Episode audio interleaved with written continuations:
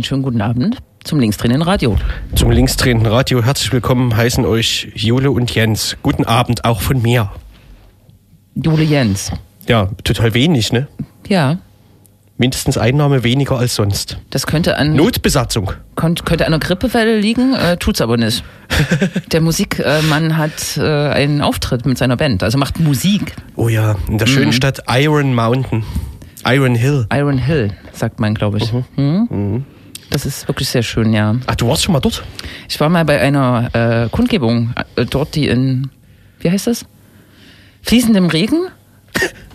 Strömendem, strömendem strömenden- Schnee. äh, strömenden Regen äh, stattfand. Ich glaube, der dritte Weg oder ähm, die Rechte sind da rummarschiert, genau. Und die Thüringer Ja, Genossinnen und Genossen hatten mich da gefragt, ob ich eine Kundgebung anmelde. Und danach waren wir noch in dem Bahnhof, ne?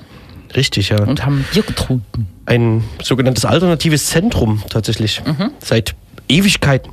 Kann mich nicht erinnern, dass es das mal nicht gab. Da muss man tatsächlich auch Ausschau halten. Auch in Sachsen gibt es äh, viele verwaiste Bahnhöfe, zum Beispiel in Grimma. Ich glaube, der ist inzwischen verkauft. Man kann sich sowas unter den Nagel reißen, um Jugendzentren, Zecken, alternative. Zeckentreffs zu bauen. Richtig, ne? wenn die Leute dann ankommen. Wobei der ist nicht mehr in Betrieb, ne? aber an anderen Orten, kleineren Orten in Sachsen, Aber das kommen da noch Gäste vorbei? da kommen Gäste vorbei, aber vielleicht auch nicht immer die genehmsten Gäste. Möglich, ja. Genau. Ja, äh, das funktioniert auf jeden Fall ziemlich gut da in Eisenberg. Ja. Äh, da wohnen auch viele. Und oh. da gibt auch scheinbar keine Probleme, da die Bude voll zu haben. Und alle fahren gerne hin. Siehst du, vielleicht ist manchmal tatsächlich auch so ein äh, IOZ, ein Standortfaktor, der äh, Leute dazu bringt, nicht ganz wegzugehen oder nicht wegzugehen, ne? Ja, offensichtlich. Mhm. Oh. Und jetzt gab es ja gerade wieder die Debatte um Unterstützung im ländlichen Raum. Ja, Sowas ist was, ne? das ist was. Mhm. Siehst du? Und du hast selber, du hast, glaube ich, in so in so einem Interview auch gesagt, dass die Leute in der Stadt mal wieder einen Arsch hochkriegen müssen. Genau, wobei der Interviewer mich auch äh, so ein bisschen da, dazu bringen äh, wollte, und das kann man nicht im Interview in der Jungle wird nachlesen, äh, zu fragen, ob jetzt nicht so eine Zwangsumsiedlung passieren muss, ob Linke nicht so die Großstädte verlassen müssen, um sich dauerhaft im ländlichen Raum äh, anzusiedeln. Das hatten wir kurz besprochen, fand ich aber jetzt auch nicht so clever. Ich halte ja von so siedlungspolitischen Maßnahmen immer eher wenig. Ja, ich das auch klingt nicht. so unlinks irgendwie. Ja, ja. Ich meine, das Integrationsministerium in Sachsen will auch gerade die Wohnsitzauflage für anerkannte Flüchtlinge einführen, um dafür zu sorgen, dass sie gleichmäßig über Sachsen verteilt sind und will die, will die Landkreise damit bestrafen, äh, dass die, die Flüchtlinge quasi nicht wegekeln, aber es geht ja immer auf, auf Kosten der Menschen, die davon betroffen sind, ne, die jetzt als Testobjekte irgendwohin verpflanzt werden. Ja, die gehen ja auch nicht zu Unrecht. Aus Richtig. Orten weg und an andere Orte. Und äh, Linke genauso, ne? Ja, überhaupt Menschen. Menschen, Menschen, ja. Ja. Hm. Man kann ja an sich eigentlich niemanden zwingen irgendwo. Oder nicht, ne? die Anarchie der Migration oder so irgendwie, ja, wird das auch so bezeichnet, glaube ich. Ist das ein stehender Begriff? Ja, im Migrationsdiskurs schon irgendwie so, ne? Also oder in dem Progressiven, dass es einfach sozusagen äh, etwas ist, was man schwer äh, komplett beeinflussen kann und regulieren kann. Das ist einfach so eine Selbst äh, so ein eigene, Eigenmechanismus, Eigen, wie heißt das? Ich habe heute so eine Wortfindungsstörung. Eigenmechanismus, ein Selbstläufer Ja. äh, ist. Mhm. Ja. Hallo. Wir steigen heute so ein bisschen in so einen Themenkomplex ein, den wir uns Aha. vorne oder auf den wir, aber den haben wir uns gar nicht so richtig gesucht, auf den sind wir gestoßen, Äh, nämlich so auf, äh, also der Themenkomplex sozusagen ähm, Verdrängen von, von Armut im öffentlichen Raum, vor allem so jetzt mal mit dem Fokus Leipzig. Vor ein paar Monaten war das, glaube ich, äh, mindestens zwei, würde ich sagen. Da haben wir auch im Radio schon mal drüber gesprochen. Da wurde nämlich in der Zeitung äh, in mehreren Ausgaben in einer bekannteren Leipziger Tageszeitung ähm, genau das diskutiert, wo allerdings hauptsächlich äh, Vertreter von Einzelhandel und Wirtschaft zu Wort kamen, die dann eben immer so Positionen haben wie Betteln in der Innenstadt etc. Ähm, und andererseits geht es auch irgendwie immer um den Hauptbahnhof bei dieser Angelegenheit. Ähm, Genau, und die Debatte fing schon im Mai, Juni an. Also ich weiß noch, dass mich viele Leute darauf hingewiesen haben, auf die klassische Musik und dann gab es eine Stadtratsanfrage und es wurde dann schon auch diskutiert, also mit allen möglichen hämischen Kommentaren äh, darauf, ob die Musik sozusagen zum Verdrängen von Menschen eingesetzt wird und wird sie. Punkt. Hm. Ja, also Und- der Hauptbahnhof wird beschallt, zumindest die beiden Haupteingänge. Der eine, äh, ja. Dauerhaft mit sich, weiß ich gar nicht, aller 15 Minuten wiederholenden lautstarker klassischer, Klassische äh, Musik. Musik. ne? Ja, was sozusagen die Leute, die vorbeilaufen, nicht stören soll, aber Leute, die dort sitzen, die sich dort aufhalten, vertreiben soll. Und nicht nur das, sondern äh, die Stadt plant auch oder hat schon vollzogen, das weiß man nicht genau, ähm, die Außenbereiche an den Hauptbahnhof zu übertragen. Also eine faktische Privatisierung des Raumes vorzunehmen, weil äh, dann die Security, die Sicherheitsdienste des Hauptbahnhofes das besser unter Kontrolle hätten oder so. Ne? Und natürlich ist der Bahnhof nicht nur ja, ist das Aushängeschild zu einer sauberen, äh, sicheren äh, Innenstadt oder soll es wieder werden. Ne? Und da sind natürlich fallen verschiedene Sachen zusammen. Das Betteln äh, ist dort äh, zugegen und die Wohnungslosigkeit ist auch dort zugegen, weil viele Menschen, die sich dort aufhalten, und man kann das jetzt auch sehen, dass ähm, die Menschen sich unter diesen Dächern ähm, in der Mitte des Hauptbahnhofs niederlassen tagsüber. Äh, das ist natürlich eine alternative, äh, ein alternativer Wohnraum für die, ne? ein geschützter, einigermaßen geschützter äh, Wohnraum. Beim Wohnraum so ein bisschen zu Ja. hochgreifen, aber äh, Äh, eine Raum. Möglichkeit, sich offen, äh, aufzuhalten, ohne Genau. zu erfrieren. Ja, Mhm. so. Ja. Ne? Mhm. Mhm, Ah, genau. ja. Mhm. Und äh, wir haben ähm, mit zwei Straßensozialarbeitern gesprochen und wollen so ein bisschen jetzt mit dem Thema äh, Obdachlosigkeit bzw. Wohnungslosigkeit in den Themenkomplex einsteigen. Heute äh, in dieser Sendung. Wir werden da noch ein bisschen drüber sprechen und ähm, Wir sind schon längst eingestiegen. Wir ja. Wir haben nämlich ein Interview geführt vor zwei Monaten mit der Battle Lobby in Dresden. richtig.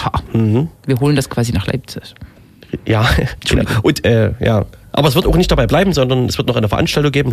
Wir werden in den folgenden Sendungen weiter dranbleiben, beziehungsweise äh, das auch außerhalb des Radios Genau. auf die Bühne, auf den Tisch packen. Außerdem gibt es tatsächlich so eine Art Themenkonjunktur. Jedes Jahr, wenn der Winter kommt, ähm, ist das Thema Wohnungsobdachlosigkeit natürlich hoch im hoch im medialen Kurs, äh, hat man das Gefühl, und es wird alle, äh, alle mögliche Karitativität, ja, Wortfindungsstörung, äh, alle möglichen Menschen und auch Firmen geben sich äußerst äh, karitativ und äh, schenken Essen aus und so, aber das sind halt keine nachhaltigen Wirkungen. Mhm.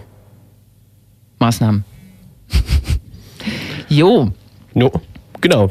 Das und im Anschluss an das Interview alles Mögliche. alles Mögliche. Ein Putpourri. No, genau. Äh, in Iron Mountain, Iron Hill spielt heute die bekannte Band äh, Max Power. Äh, Die haben ein neues Album rausgebracht, da haben wir schon einen Titel von gehört. Wir hören aber noch mal rein und zwar das aktuelle Album. Es heißt Bergauf und der Titel ist, würde ich sagen, Hölle.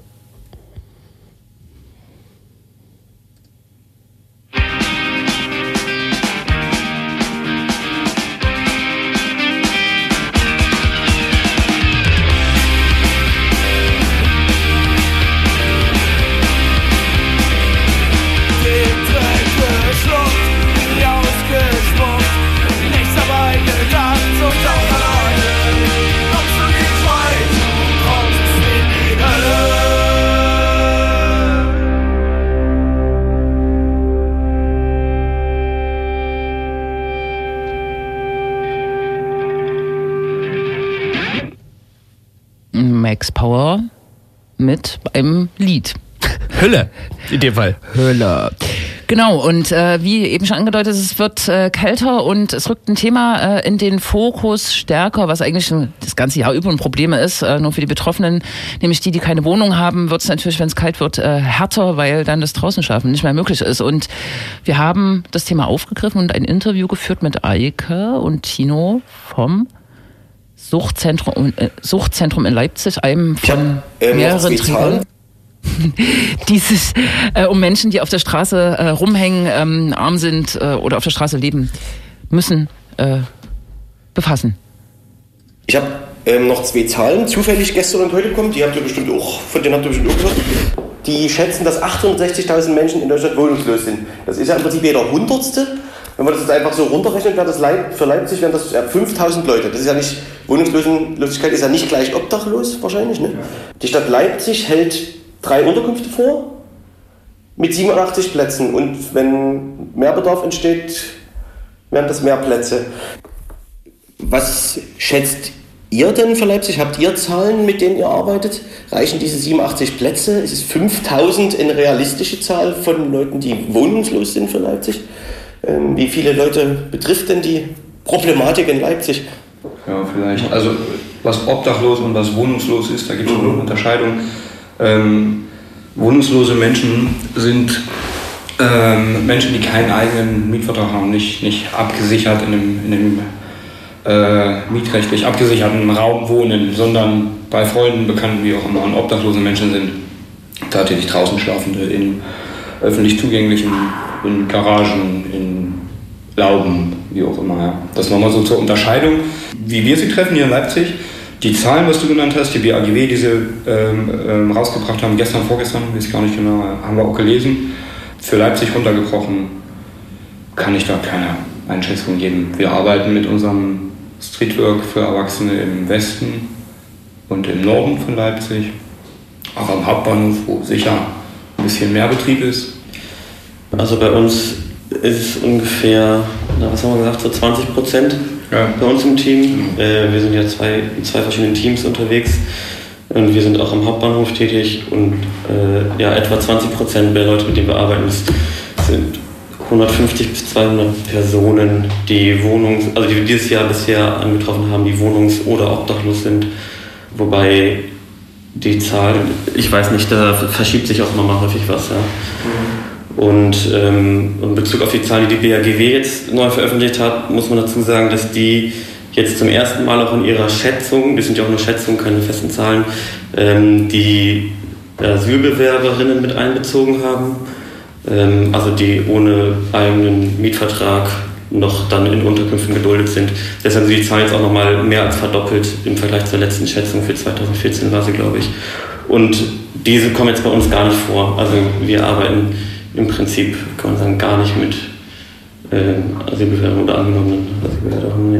Ja. Ähm, jetzt gibt es dieses Zitat von dem IHK-Chef, von wegen, man müsse in Deutschland nicht obdachlos sein.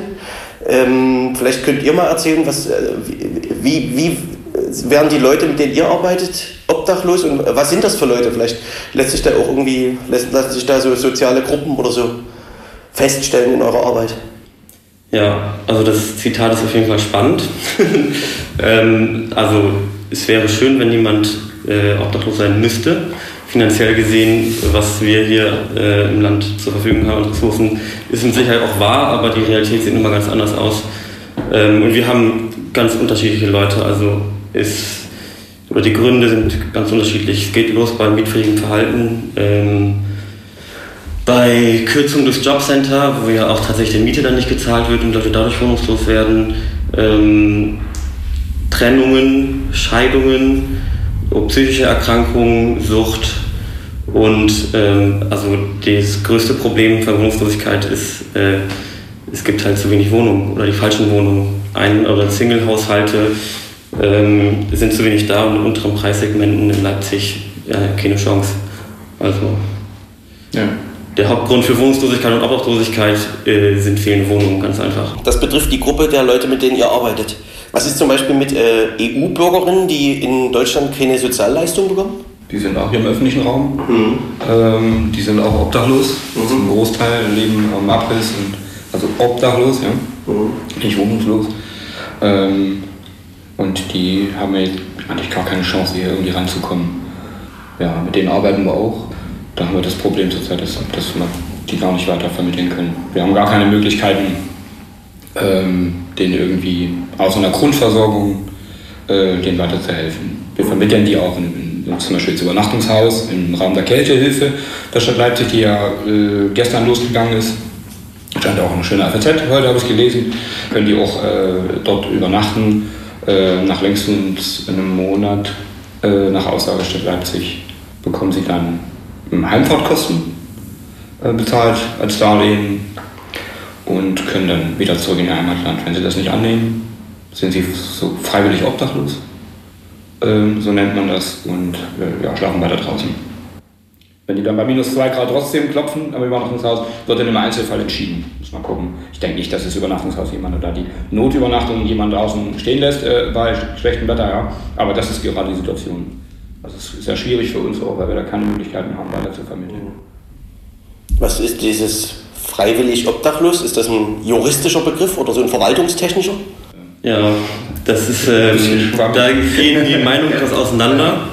Also ähm, unserer Meinung nach kann nur die betroffene Person entscheiden, ob sie jetzt freiwillig oder unfreiwillig obdachlos ist ähm, freiwillig obdachlos, kommt unserer Erfahrung nach sehr selten vor, dass Leute wirklich sagen, okay, ich will das aber. Ja. Das sind wirklich Einzelfälle.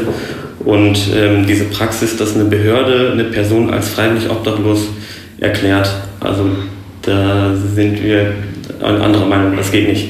Also die können nicht sagen, du bist jetzt freiwillig obdachlos, weil du dieses oder dieses Angebot nicht annimmst. Hier in Leipzig ist ja, äh, wenn du nicht in dein Herkunftsland zurückfährst, dann bist du freiwillig obdachlos. Und das ist Quatsch. Das heißt, ähm, also befindet ihr euch da in Auseinandersetzung mit der Verwaltung oder mit der Stadt? Ja, in Diskussionen immer wieder. Das ist in Arbeitskreisen, bei Treffen. Also wir versuchen dann natürlich die Dinge auch im Sinne unserer Adressatinnen mit den Menschen, mit denen wir täglich arbeiten, zu verbessern und sind da auch in regen Austausch ähm, mit der Stadt, mit der Stadtverwaltung, ja. ich meine, um da Dinge zu verändern. Ähm, könnt ihr noch mal sagen, warum ihr, wa- warum ihr mit Geflüchteten nicht zusammenarbeitet? Ähm, die kommen einfach so in unserer Arbeit nicht vor. Also ähm, wir arbeiten ja nur im öffentlichen Raum, an öffentlich zugänglichen Plätzen, wie zum Beispiel Paradebeispiel dann bei uns im Team der Hauptbahnhof. Und ähm, da halten die sich so einfach nicht auf. Und es gibt halt relativ gute Versorgungsstrukturen, zumindest äh, habe ich das Gefühl, ähm, solange noch in den, in den Unterkünften sind, dass sie da einfach nicht so auf der Straße, auf die Straße kommen. Und ähm, solange die noch in den Unterkünften geduldet sind, obwohl sie ja, obwohl der Antrag dann, also es geht um die, wo der Antrag schon angenommen wurde, ähm, solange kommen sie einfach auf der Straße so in der Szene nicht vor. Es gibt Vermutungen auch von Seiten der BAGW, dass das sich verändern wird. Also wenn die Leute aus den Unterkünften raus müssen, der Wohnungsmarkt scheiße bleibt scheiße.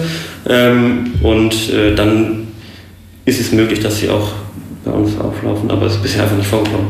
Also wir grenzen die nicht aus oder schließen die aus aus unserer Arbeit. Das ist einfach nicht, nicht da. Ja.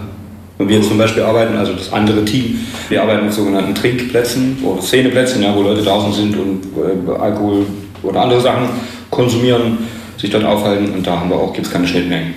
Kommen die Leute einfach nicht vor. Noch nicht. Also wir haben wenig bis keine Schnittpunkte, Schnittmengen. Zurzeit. Ja, alle warten so ein bisschen drauf, aber zurzeit noch nicht. Hm, Könnt ihr irgendwie bemessen, welche Rolle die Wohnungsproblematik in Leipzig spielt? Also insgesamt, das scheint ja bei Geflüchteten dann auch wiederum äh, das gleiche Problem zu sein. Also einerseits die Tatsache, dass nicht mehr viele Wohnungen gibt und andererseits dann äh, das Geld, was, was das Amt bezahlt für jemanden, der Hartz-IV-Empfänger ist. Wo, wo man ja kaum noch, also ja, noch weniger eine Wohnung findet. Wird man vielleicht von unseren Zahlen so ganz kurz. Uns gibt es seit Ende 2009, da evaluieren, evaluieren wir auch. Also ähm, anonym äh, nehmen wir jeden Menschen, mit dem wir Kontakt hatten, ähm, in so einer Statistik auf, anonymisiert äh, und die Inhalte des Gespräches auch. Und da stellen wir fest, seit ungefähr 2013 ist eine Zunahme von wohnungslosen Menschen. Wir hatten ganz am Anfang so 2% Wohnungslose. Äh, jetzt sind es äh, hier im Leipziger Westen laut unserer Statistik ähm, so 12 bis 15 Prozent äh, wohnungslose, obdachlose Menschen. Also das Thema ist einfach viel äh, prägnanter für uns geworden. Also 15 Prozent wovon? Also äh, wir haben insgesamt so 2500 Kontaktgespräche im Jahr hier Leipziger Westen. Das sind nicht Menschen, das sind also Gespräche, die wir mit Menschen führen. Das sind ungefähr so 600 verschiedene Leute. Wir haben und äh, von denen ähm, haben wir ungefähr 15% Gespräche mit obdachlosen und wohnungslosen Menschen geführt. Das war am Anfang halt gar kein Thema. Da ging es wirklich um, ja, um Sucht, um Alkoholkonsum, Reduzierung und solche Sachen. Ja. Und das hat jetzt immer stärkeren Einfluss auf unsere Arbeit genommen. Das können wir sagen, was die. Und das sieht man ja auch, da muss man ja auch nicht. Wir sind ja nicht blöd. Äh, wir kriegen ja mit, äh, je stärker hier der Zuzug ist, äh, desto mehr Leute werden da auch nach hinten rausgedrückt, die vielleicht nicht die idealen Mieter sind. Oder wie auch immer, ja, geartet. ähm, Mieten erhöhen sich, wird dann nicht mehr bezahlt. Also die Verbindung kommt bei uns an der Straße auf alle Fälle an. Dies, diese Verkettung von, es wird enger hier und wir geben Wohnungen lieber an Leute, wo wir ganz, ganz sicher sind, dass sie bezahlen. Oder sicher, ja. Ja, also die Zugänge auch zum Wohnungsmarkt für die Adressatinnen von uns sind im Prinzip fast dicht, könnte man sagen. Also was Tino gerade gesagt hat, wenn da jemand sich auf eine Wohnung bewirbt, ähm, dann wird eigentlich schon beim SMD-Kontakt, meiner Erfahrung nach, oder beim Telefonkontakt äh, schon aussortiert. Also ähm, abgesehen davon, dass die äh, Kosten der Unterkunft, die vom Jobcenter übernommen werden, nicht zu den realen Mieten passen, ähm, kommt dann natürlich äh, die anderen Sachen noch erschwerend hinzu. Also der Wohnungsmarkt ist ein großes Problem für die Leute, mit denen wir arbeiten hier in Leipzig. Es gibt ja auch äh, jetzt die Tage äh, kam eine Mail rum, ich habe mir da angeguckt, Antidiskriminierungsbüro, so eine, so eine Sondierung, so, so Anrufe, ne? und mal zu gucken, äh, wie ist das, wenn jemand anruft mit Migrationshintergrund, kann der eine Wohnung, äh, kriegt dann eine Wohnung, hat die gleichen Chancen und da hat sich ja ganz klar herausgestellt, dass es nicht so ist. Und das haben wir auch in der Praxis auch, wenn wir überhaupt dazu kommen anzurufen und zu sagen, hier, wir haben hier jemanden neben uns sitzen, einen EU-Bürger oder ALG2-Empfänger, muss jetzt ja, dann kommt also sehr häufig, äh, nee, machen wir nicht. Wir würden es schon machen, aber der Vermieter, der, der Besitzer möchte das nicht. Wie auch immer so. Ganz unterschiedliche Aussagen, hatte ich gestern erst. Ähm, was ist denn der Ansatz von eurer Arbeit? Was, was habt ihr für Angebote? Ähm, was ist das Ziel eurer Arbeit? Ähm, informieren, vermitteln. ähm, genau, also wir machen, ganz wichtig ist halt die Kontaktarbeit. Kontakte, immer wieder mit den Leuten sprechen und dann möglichst dann in die regulären Hilfesysteme weitervermitteln. Ähm, und jetzt bei uns ist sehr viel Grundversorgung dabei, was äh, ja, ein bisschen komisch ist, weil das sollte eigentlich nicht notwendig sein, sagen wir so, aber wir verteilen auch viel Schlafsäcke, ja. Essensspenden, ähm, solche Sachen. Aber sonst wollen wir die Leute möglichst weitervermitteln, dass sie dann ähm, sich da wieder stabilisieren können. Für uns ist zum Beispiel der wichtigste Kooperationspartner, wo wir hin vermitteln, sind, sind so die beiden Tagestreffs, Tagsaufenthalte hier in Leipzig. Was ist Grundversorgung? Essen, Schlafsäcke, Kleidung, Hygieneartikel. Dach über dem Kopf. nee, ja, das erste. Ne? Also Dach über dem Kopf in der Vermittlung zum Übernachtungshaus, aber wir selber haben ja jetzt keine, Genau. wir haben kein Dach, ähm, was wir anbieten könnten. Ja? Also wir vermitteln in Übernachtungshäuser an Notübernachtungen, äh, wobei wir auch in letzter Zeit oder im letzten Jahr noch feststellen, dass viele Menschen da auch nicht hinwollen. Warum auch immer, es ist sehr individuell, es ist auch sehr subjektiv eingefärbt, das ist blöd da, ich werde beklaut oder wie auch immer, da kommen also unterschiedlichste Meinungen von Menschen, äh, die obdachlos sind, dass sie da nicht hinwollen, aber wir bemerken, dass viele Menschen das nicht annehmen gerade. Also da die, die Übernachtungshäuser oder die Notübernachtungen mhm. sich da schwer tun und dann äh, lieber draußen schlafen. Da kommt Schlafsack, ist dann halt wichtig. Das finden wir auch scheiße, muss man so ja. sagen. Also ich gebe nicht gerne Schlafsack raus. Äh, Gerade wenn es jetzt wieder kälter wird, dann merkt man das ja auch am eigenen Leib, wie das ist. Ne?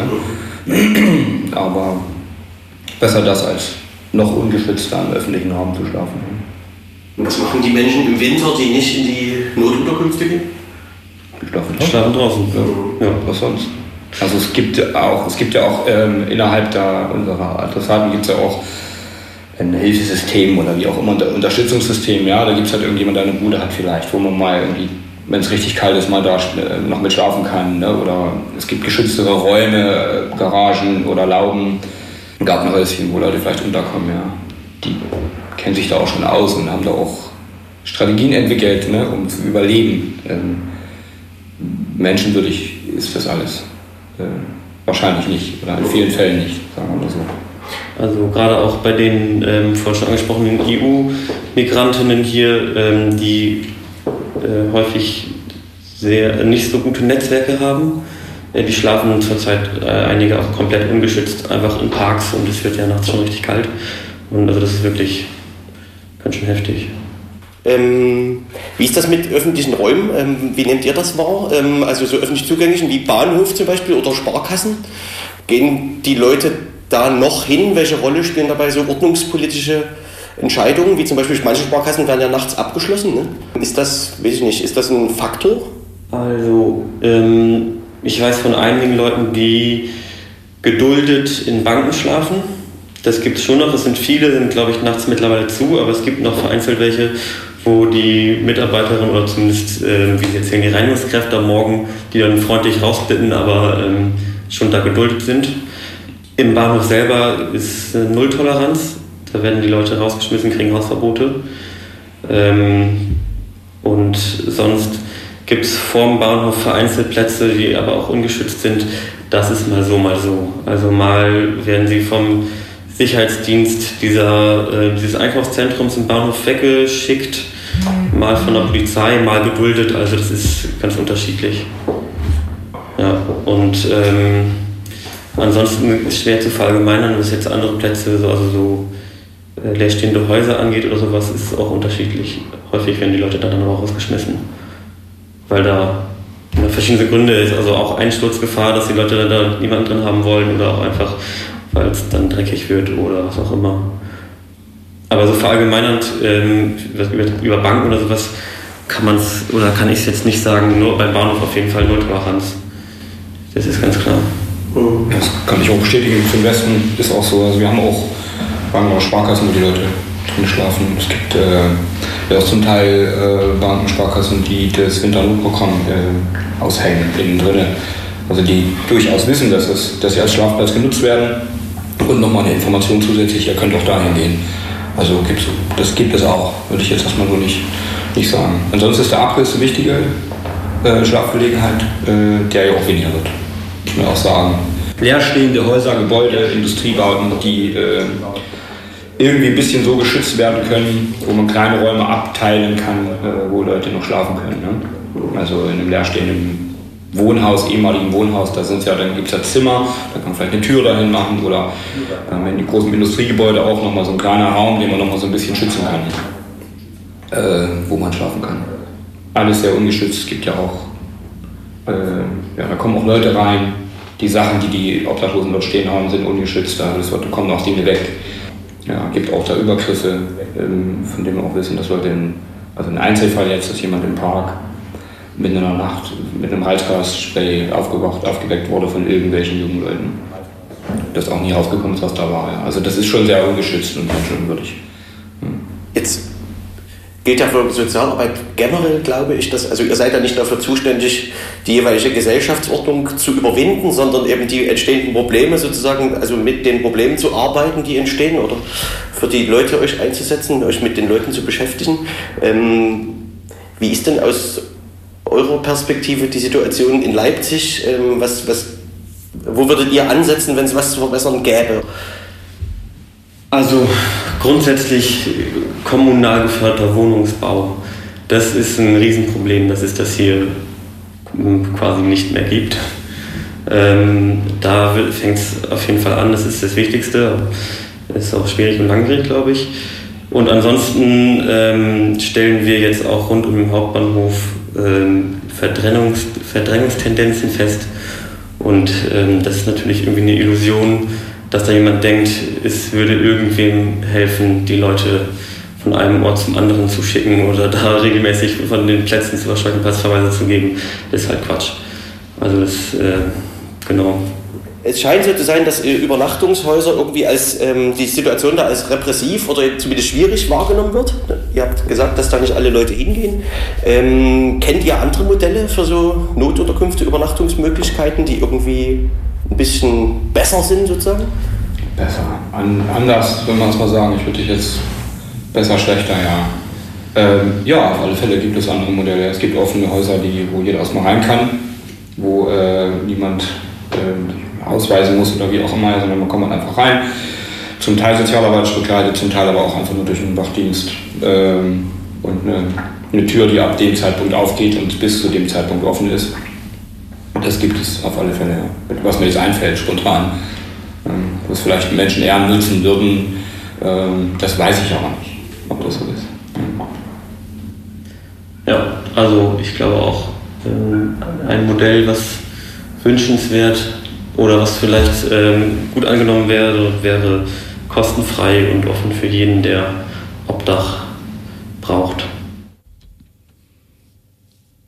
Ja, Tino und Eike vom Suchtzentrum Leipzig e.V., äh, ein Verein, der diverse soziale Hilfen äh, in seinem Repertoire hat, von der Suchthilfe bis zur äh, Streetwork, Arbeit mit Wohnungslosen, mit Menschen, die deklassiert und marginalisiert sind. Mhm. Ja, wir reden gleich weiter und hören bis dahin noch den Titel Catcar, ja? Jo.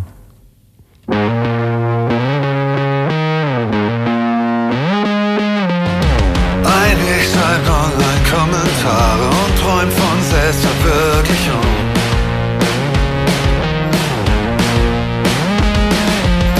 Ein Wir geht raus.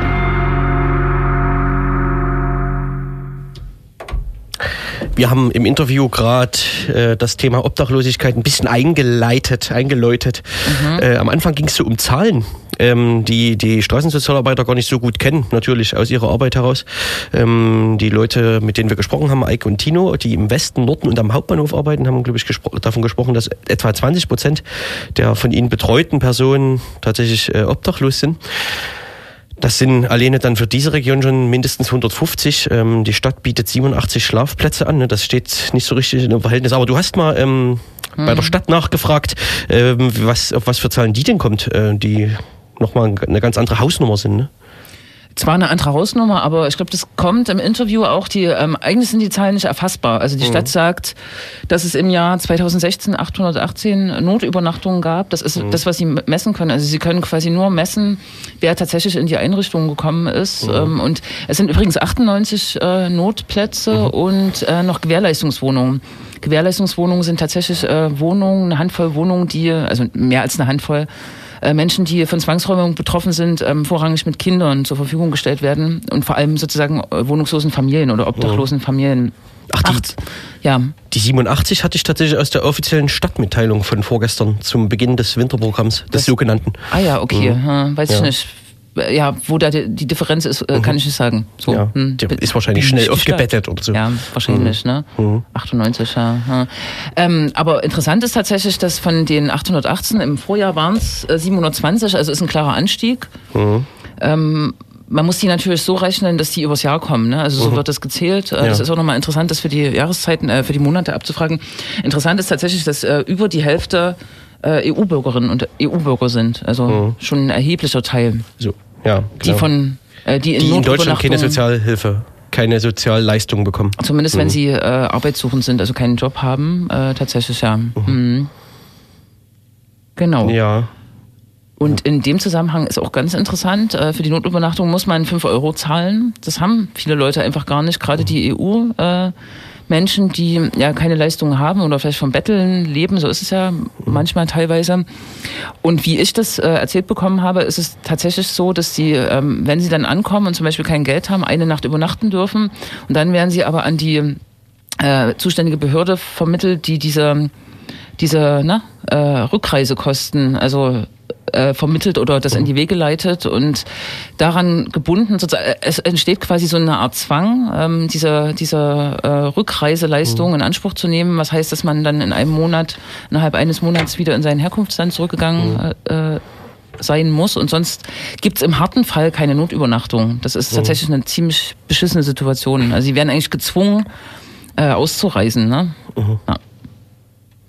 Es, äh, sie beiden sagen ja auch, dass es vielleicht im Zweifelsfall nicht so exekutiert wird von den Notübernachtungsstellen, aber es gibt auch Gerüchte oder äh, Aussagen, dass im letzten Jahr noch äh, gef- äh, EU-Bürger ohne 5 Euro in der Tasche äh, auf Stühlen übernachten mussten. hm. Ja die Vorräumen. Habe ich auch schon mal gehört. Ähm, ist jetzt die Frage, ob das Einzelfälle sind oder, oder nicht. Ne? Ähm, weil das im, weit, äh, im Interview auch schon angesprochen wurde, die repressive Situation in äh, den äh, Notunterkünften. Hast du da eine Vorstellung, was genau das bedeutet? Das meint, dass äh, Regeln hart durchgesetzt werden ähm, und dass jetzt äh, ja, äh, der Hausmeister sagt, wie es langläuft und nicht der Sozialarbeiter, oder? Naja, also äh, das weiß ich jetzt nicht genau, aber es herrscht allgemein ein raues Klima. Es gibt ja auch geschlechtergetrennte Übernachtungshäuser. Ähm, auch Vergewaltigungen sind ja so ein Thema in dieser Szene. Frauen als noch doppelt äh, schutzlos. Äh, und repressiv ist auf jeden Fall, dass du irgendwie bis, glaube ich, 22 Uhr kommen musst äh, und um 8 Uhr wieder raus musst. Und dann ähm, bist du sozusagen wieder äh, vogelfrei. Du kannst dich gar nicht ausschlafen, sondern bist diesen harten Regeln, ähm, die natürlich einen pädagogischen Sinn aus Sicht des Staates haben, nämlich die Leute sollen nicht äh, rumpennen oder so, sondern sollen in, in Bewegung bleiben. Aber eigentlich ist es ziemlich unmenschlich. Ne? Jemand, der quasi total fertig ist, vielleicht 22 Uhr das gerade schafft, äh, zu kommen und dann um 8 wieder raus muss. Genau, und dann hast du wahrscheinlich auch so Mehrbettzimmer und ja, keine angenehme Situation. So, was anderes kann ich mir darunter nicht vorstellen. Es ist auf jeden Fall nicht selbstbestimmt. Hm. Es kommt dazu, dass ähm, haben mir noch andere Leute erzählt, die ähm, in den Tagesunterkünften arbeiten, äh, dass es auch keine, es gibt keine Rundumabdeckung rund um die Uhr. Ne? Die, die Unterkünfte, ähm, die man tagsüber besuchen kann, die haben meinetwegen nur bis 16, 17 Uhr geöffnet und äh, dann bis äh, man in die Notunterkunft kann, 22 Uhr ist sozusagen, da gibt's im Prinzip nichts. Ne? Auch so eine Sache. Ja, tatsächlich auch ein Problem.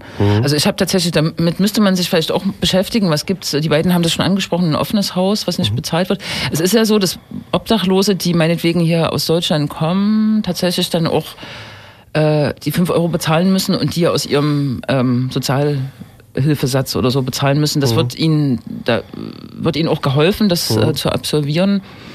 Äh, Und somit wird auch argumentiert von der Stadt, ne? dass also ein kostenloses Haus wird die Stadt nicht zulassen, müsste man durchsetzen. Aber ich habe auch schon von so, so Sachen gehört wie Wagen, äh, Wagen tatsächlich, also wo Menschen ihren Wagen bekommen oder so und dann vielleicht auch eine dauerhafte Bleibe haben.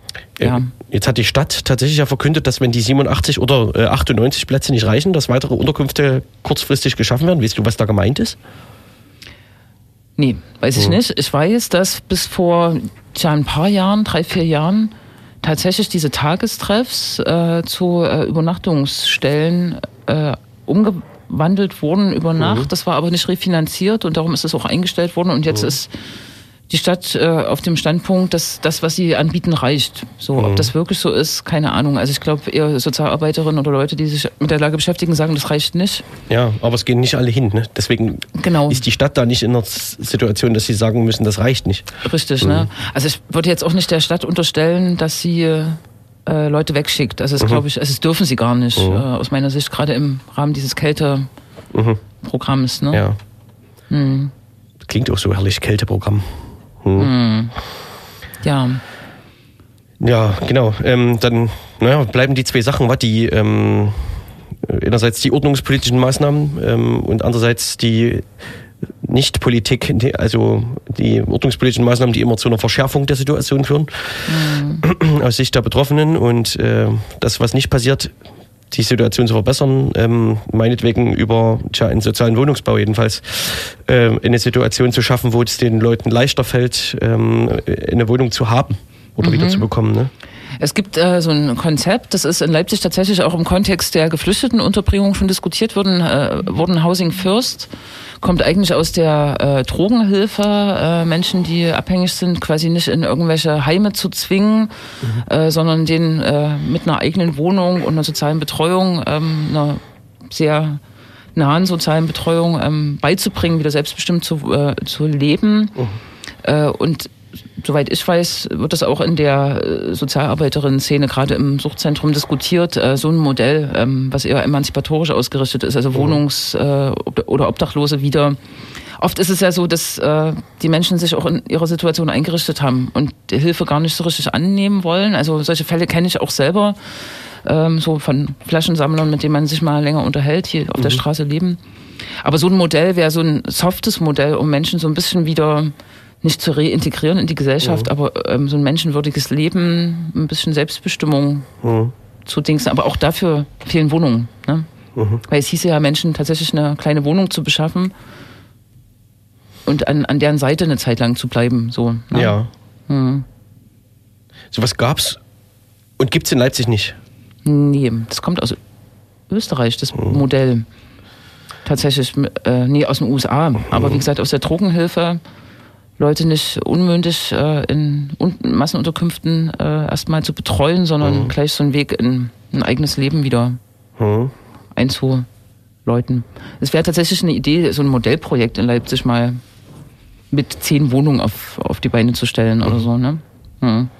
Ja, Ideen gibt's äh, sicherlich viele, so ähm, einzelne kleinere, äh, an einzelnen kleineren Stellen zu schrauben, sozusagen. Ne?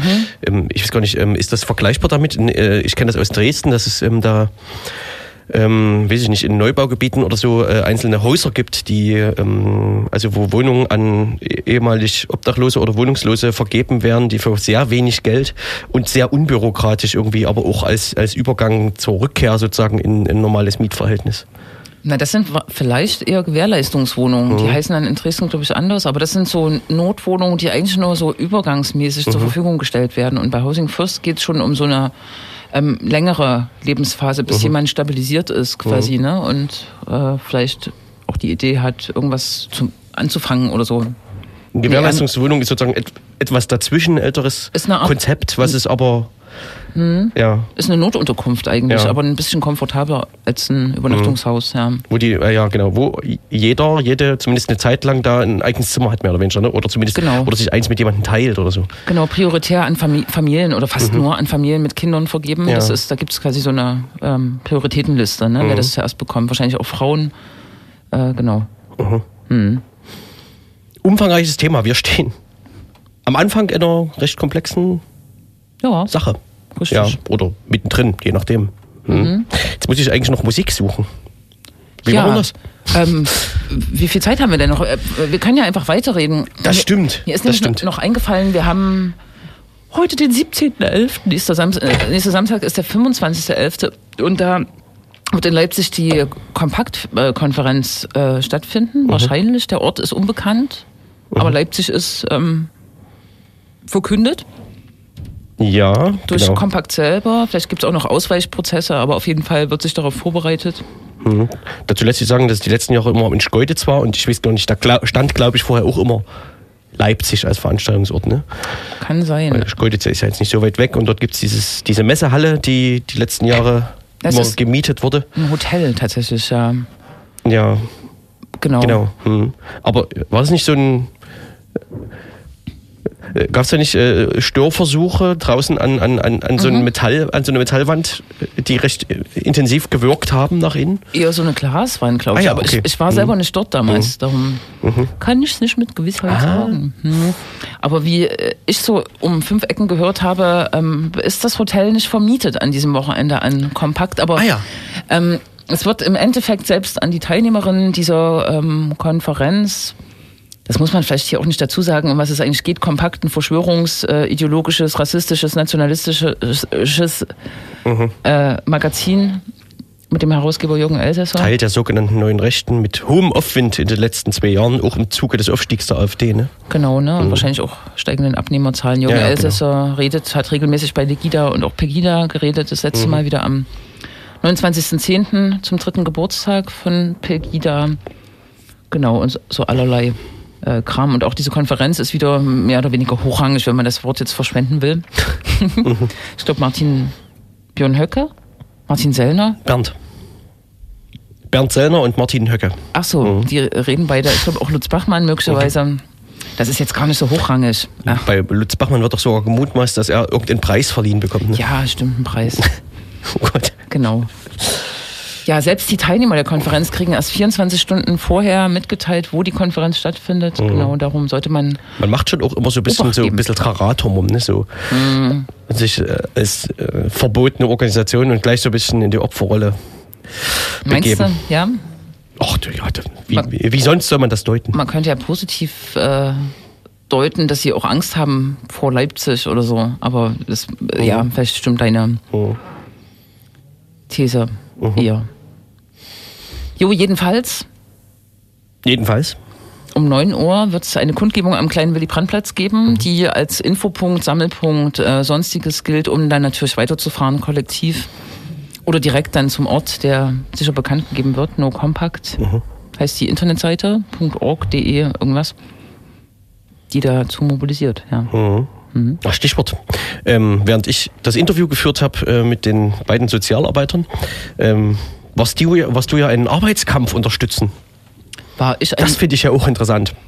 Jetzt haben Ja. wir so äh, äh, zweite Woche, äh, zweite Sendung in Folge, wo wir so, Arbe ein, so ein Arbeitskampfthema haben. Kampf, Kampf, Kampf, ja. Haha. Oh, jetzt bin ich gar nicht vorbereitet. Ja, auf jeden Fall ist es so, dass äh, in, in Plagwitz ja in der Gießerstraße oder Klingenstraße dazwischen so ein Siemens-Werk steht, ne? So ein ähm, Werk, was so Turbinenteile Teile herstellt. 270 Mitarbeiterinnen und denen soll es äh, an die Gurgel gehen. Äh, Im übertragenen Sinne. ja, und das äh, passiert jetzt bundesweit. Ich habe nicht auf dem Schirm, wie viele äh, Arbeitsplätze in diesem Bereich, ähm, Fahrzeug, Fuhrwerk, äh, ähm, Sparte äh, Siemens abbauen will. Es sind, ich glaube, fünfstellig. Ja, weltweit 7000, glaube ich. Ja, und in Deutschland? Naja, Weniger. Weniger. Na, in Görlitz sind es schon äh, über 400. Richtig, ne? Und dann ja. haben wir in Sachsen quasi schon 600 Arbeitsplätze, die äh, wegfallen sollen. Und genau, diese Demo, das war nett. Die Belegschaften, die IG Metall haben dort aufgerufen und die haben ja auch einen ganz äh, lustigen Ansatz. Die haben sozusagen den Ansatz der Kiez, die Kreativwirtschaft, die Kulturszene, die alternative Szene und Siemens halten hier ganz dicke zusammen. Ah ja, Das war ihr, ist ihr das war der Verdi-Ansatz. Nee, der IG Metall-Ansatz, da gibt's überall Okay. Mhm. Plakate. Ähm, du bist ja manchmal vielleicht in dem Viertel, da gibt's Ja, tatsächlich ja, ja. so Eyecatcher. Also, die haben Plakate, die haben eine richtige Kampagne mit diesem Ansatz auf die In meiner Beine Kneipe gestellt. hing eins. Siehst du? Ja. Mhm. Unter anderem. Ja. Mhm. Genau. Die Demo war okay, war eine sehr kleine Runde von der Gießerstraße, wo TUM ist, wo Siemens Mhm. ist, äh, eine Runde zur Klingenstraße, wo Siemens ist, Mhm. also ungefähr fünf Minuten äh, Laufweg. Und leider ist dann drei, vier Stunden nach der Demo aus München, wo die äh, Hauptversammlung von Siemens getagt hat, die Info gekommen, dass die Schließungspläne Umgesetzt werden. umgesetzt werden, endgültig sind. Ja, und das ist natürlich jetzt, ähm, also da ist ja gleich ein Wagenplatz, Karl Helder, mm, und da standen auch Leute draußen und die haben das auch irgendwie unterstützt, äh, ganz praktisch, die Siemens-Geschichten. Aber einer sagte auch zu mir, na, ist schon schwierig, ne? Hier für Arbeitsplätze, für repressive kapitalistische Arbeitsplätze zu kämpfen. Eigentlich müsste man zusammen für ein Grundeinkommen kämpfen. Hm. Zum Beispiel. Ja, Ja. klar. Es gibt immer das größere Thema, was eigentlich zu bearbeiten wäre. Ne? Trotzdem kann man ja ähm, die kleinen Themen nicht einfach so beiseite lassen. Kann man nicht, ähm, ja.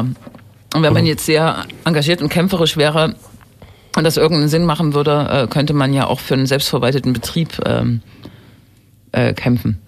Ja, das gab's ja alles auch schon, ne? zum Beispiel bei dem Fahrradhersteller.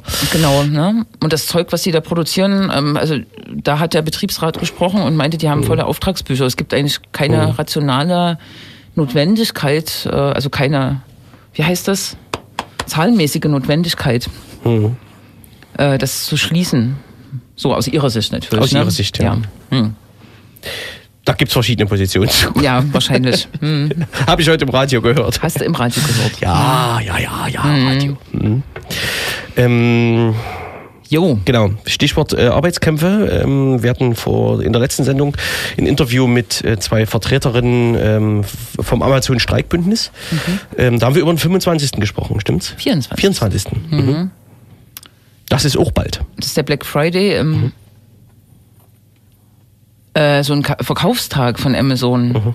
In den USA wohl ein richtiger komplett ähm, Schnäppchentag, wo äh, Käuferinnen angelockt werden sollen. In- Amazon macht das in Deutschland, äh, genau. Und der Ansatz ist, das so ein bisschen zu, zu stören, tatsächlich die Betriebsabläufe auch zu stören.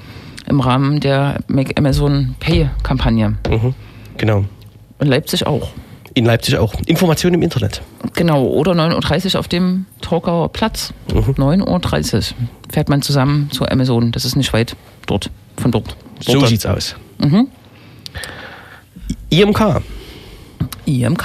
ist auch nicht mehr lange hin. Aber da, bis dahin haben wir noch eine Sendung. Die Innenministerkonferenz steht an, wird in Dings stattfinden hier. Wie heißt die Stadt?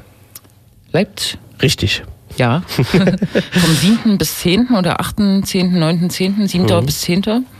Genau, da hatten wir auch letzte Woche schon, äh, bei der letzten Sendung schon auf verschiedene Veranstaltungen in Vorbereitung darauf hingewiesen. Genau. Mhm. Ne? Genau. Auch da gilt es, äh, dran zu bleiben. Ja. Und nächste Woche gibt es ein spannendes Fußball-Event. Ja, stimmt. Der Rote Stern fährt nach Sübtitz. Ach so. Am selben Tag wie äh, Lok gegen äh, Chemie spielt. Kenne ich nicht. Lok, Chemie, sagt mir nicht. Nee, Lok, äh, Lokomot Lo Lokomotive, Lokwerk gegen Chemiewerk. Ah ja. Ah, nee. Hm. Mhm. Ja. Spielen am 22.11. Auf, dem, auf der Bühne des Bruno-Plache-Stadions. Spielen die auf. Ja. Und zwar in der Regionalliga. Jo. Ja, No? was bedeutet diese Frage? Nee, das war keine Frage, das war noch eine Feststellung. Es hätten die beinahe, beinahe noch im Pokal aufeinander getroffen. Ah ja. Wenn Mhm. nicht Budissa Bautzen erst gegen Lok gewonnen und dann gegen Chemie verloren hätte. Ja, das stimmt. Das ist auch sehr spannend. Mhm. Ja, ja, fußballerisch Am Rande von Fußballspielen passieren immer so Sachen. Ne? Äh, Markus Ulbich hat eine schöne Ah ja. Anfrage beantwortet äh, zum Auswärtsspiel vom Roten Stern. Mhm. Ähm, die äh, sich äh, im ganz typisch sächsischen Slang äh, rund um den Begriff Konfrontations äh, wie sagt man da, Gewalt äh, bewegt. Ähm, äh, also eine Einschätzung, wie sie im sächsischen Innenminister gebührt. Ähm, interessant vielleicht so am Rande ähm, ist unter anderem die Rede davon, dass der Verein Roter Stern Leipzig als von Personen, die sich der linken Szene zugehörig fühlen, betrieben wird und ähm, daraus schließend, oh Gott, kriege ich es jetzt noch zusammen? Ähm, Das Stadion als Bühne. das, das Stadion als Bühne für linke Botschaften missbrauchen. Nee. ja, missbrauchen, hat er, glaube ich, ausgerechnet nicht gesagt, aber das, diesen, dieses Wort denkt man immer automatisch mit, wenn diese Äh. Phrase kommt. So, ja, was so in diesem. Man kann als Linker nicht einfach nur Fußball gucken. Ne? Wenn man als Linker irgendwo hingeht, dann missbraucht man automatisch den Ort als Bühne. Das Äh, haben die das, Beeindruckend. hat das vielleicht denen irgendjemand aufgeschrieben, so der Fußballverband oder so? Wie heißt der? Sächsischer, ist der so drauf? Nee, ihr Schildau selber hat das vielleicht äh, aufgeschrieben. So könnte man denken, ne? Weil was viele auch, oder was man auch rauslesen kann, ist, dass die Neonazi-Provokationen und T-Shirts äh, eben nicht als äh, politisch äh, gewertet wurden. Ja, sie, sie, sie verlieren offensichtlich durch die Erzählung, durch, ähm, also erstens durch, dadurch, dass natürlich äh, die Polizei berichtet, was dort passiert ist, und aus polizeilischer Sicht es wenig Berichtbares gab, verlieren diese Ereignisse an Relevanz und diese der gesamte Ablauf dieses Tages ähm, hat im Prinzip mit dem, was wir dort erlebt haben, kaum noch was zu tun. Ne? Das, aber ergibt sich einfach aus der Funktionslogik äh, dieser Behörden, die da Genau, ja. die Berichte absetzen. Mhm. Ja, das muss man wahrscheinlich wissen irgendwann. Kriegt man, das, das lernt man irgendwann, wenn man Naja. uns nicht regelmäßig diese Berichte durchliest. Trotzdem kann man- Was, was, ich habe doch was ganz anderes erlebt. Trotzdem kann man sich drüber aufregen, ne? Ja, Ja, herrlich. Ist, das ist, Mm, ja. Aufregen. Mm. Das fetzt. Das fetzt. No. Genau. Ähm, auf jeden Fall passiert äh, an dieser Stelle natürlich auch relativ viel. Ähm, der Rote Stern Leipzig also hatte in dem Fall dann mit Babelsberg Kontakt, einem Verein aus Potsdam, dem SV Babelsberg, ähm, die die Kampagne Nazis raus aus den Stadien wieder aufgenommen hatten, muss man sagen. Ähm, da gab es ja schon mal äh, 10 Jahre, 90ern. 15, zu 15 Jahre vorher Okay. vom Bündnis aktiver Fußballfans. Mhm. Ähm, die haben T-Shirts gemacht, eben auch in Auseinandersetzung mit einem sächsischen Fußballverein, ähm, weil die zu einer hohen Geldstrafe verurteilt wurden, weil deren Fans gerufen hatten, gerufen hatten Nazi-Schweine oder irgendwas äh, gegen im Spiel gegen Cottbus, äh, zu einer hohen Geldstrafe verurteilt wurden und das auch nicht mehr anfechten konnten, aus unterschiedlichen Gründen. Ähm, hatten die diese Kampagne wieder ins Leben gerufen. Der Rote Stern hatte dann die T-Shirts gekauft und die in Schildau zufällig angehabt. Und jetzt äh, genau hat Babelsberg angeboten, da die Strafzahlung vom Roten Stern für Schildau zu übernehmen. Ja, Solidarität gibt's immer viel. Ist nett. Die Frage ist, äh, ob sich, ob sich irgendwann mal was ändert. Aber dafür machen wir alle zwei Wochen eine Sendung, Genau. dass wir das äh, immer berichten können, wann, wenn sich was ändert. Richtig. Und nicht nur in Schildau, sondern in der Welt an und für sich. No? Oder? Richtig. Und jetzt müssen wir aufhören. Wir hören im Prinzip in dem Fall auf. Und äh, Ach, wir sind raus. Nein. grüßen, grüßen Hallo. ins alte Hallo. Studio. Und Krex. Hallo. Und Grex. Tschüss. Hm.